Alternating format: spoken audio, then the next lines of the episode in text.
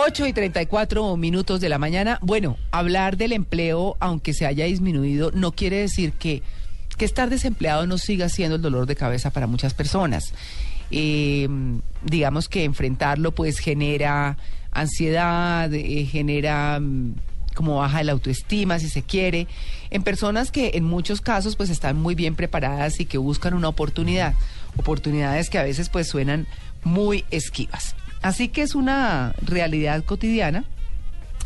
Eh, y pues además con el desempleo, por supuesto que vienen las complicaciones económicas. Así que para hablar justamente de cómo afrontarlo, hemos invitado a Irma Gómez, que es magíster en psicología y es especialista en gerencia de los recursos humanos. Irma, muy buenos días. Muy buenos días, María Clara, y buenos días, Amalia, Diego y Tito. Bueno, eh, ¿cómo, ¿cómo afrontar el desempleo? Porque más allá de buscar una hoja de vida, de perdón, de circular una hoja de vida, de buscar trabajo, pues vienen todas unas implicaciones económicas y también emocionales. Sí, tienes toda la razón. Bueno, en este tema del desempleo hay muchísimas cosas que decir y creo que la primordial es que nos estamos enfrentando a una cruda realidad social que aunque las cifras no lo muestran así, porque ustedes sabrán que hoy día hablamos de cifras de desempleo de un solo dígito, pues realmente un solo caso ya empieza a ser dramático, ¿sí? Mm. Por toda la implicación emocional que genera en una persona el no tener empleo, ya que el empleo genera los recursos para que nosotros podamos suplir nuestras necesidades básicas. El impacto emocional realmente de una persona que se queda sin empleo es bastante fuerte. Es eh, una cosa que para nosotros los psicólogos es algo difícil de manejar. Eh, y pues bueno, eh, hay buenas noticias de todas maneras. El Estado ha estado trabajando en este tema y hay varios elementos que nosotros desde la psicología organizacional podríamos sugerir. Creo que el principal problema de una persona desempleada es que se quede paralizada. Mm. Eh, cuando uno se siente sin empleo ve que el mundo se le derrumba, porque las deudas están ahí, pagar los servicios eh, básicos, eh, la alimentación, cómo voy a seguir pagando estas deudas. Entonces, esta serie de ideas y de realidades a las que se enfrenta una persona que está sin empleo, pues lo dejan desarmado en ese momento y sin saber qué camino coger. Entonces, el impacto emocional sí hace, como tú lo mencionabas, que lleguen a un estado de frustración y hasta de desesperanza que le empieza a ocasionar daños psicológicos y empieza incluso a hacer deterioro de su salud. Esas son cosas bastante fuertes a nivel emocional. ¿Cómo afrontarlo? Tú me preguntas. ¿Cómo afrontarlo? Bueno, creo que hay que eh, generar una cantidad de redes sociales. Fíjense que acá hay una cosa muy importante que hablar y es que usualmente las personas cuando se quedan sin empleo empiezan a buscar empleo en forma contraria como las organizaciones empiezan a buscar colaboradores. ¿Y a qué me refiero con esto?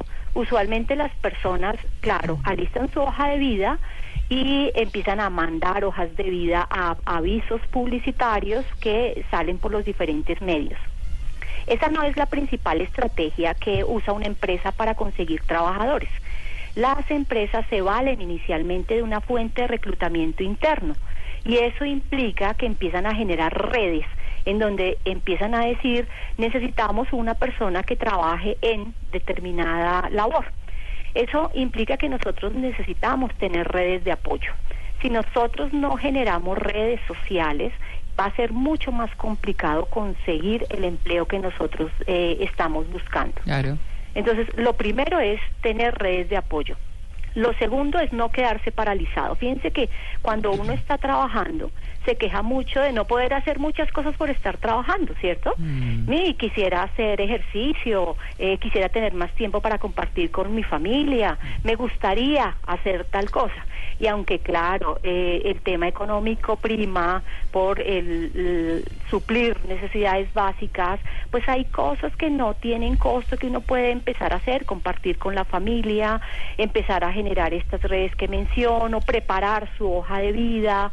Eh, hoy día el gobierno eh, tiene, ha generado una normatividad que ayuda a las personas en estos espacios de, desempleo. Esta normatividad eh, tiene en general dos elementos importantes. Uno es la ley 1636 del 2013, que a su vez fue reglamentada por el decreto 2852 de este mismo año.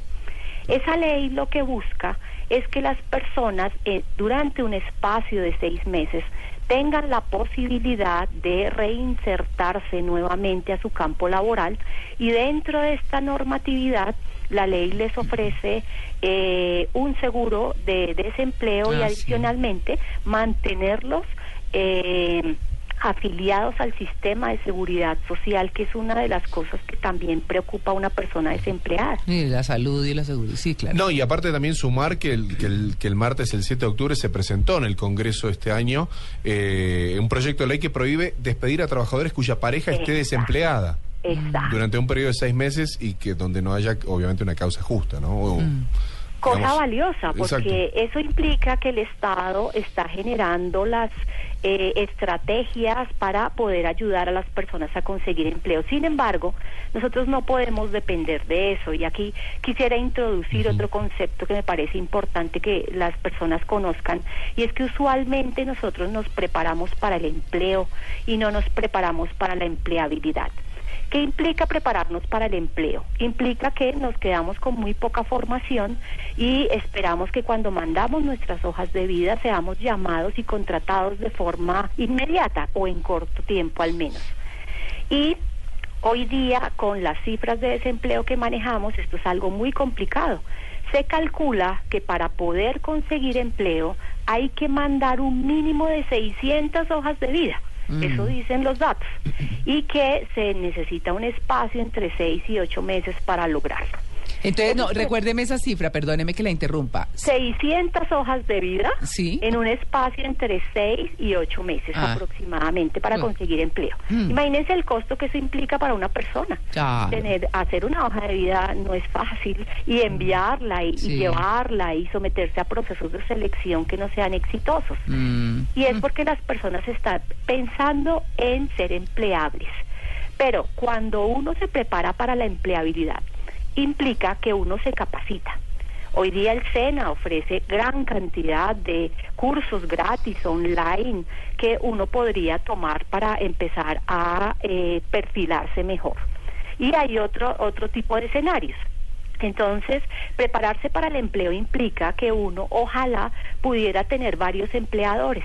Fíjense que una cosa positiva del desempleo, aunque suene paradójico, es que las personas se vuelven muy creativas. Creativas, eso es cierto, eso es cierto. Se vuelven creativas, buscan recursos, empiezan a buscar salidas, porque claro, esto es una cuestión de, de sobrevivencia, es una cuestión de manutención de su familia.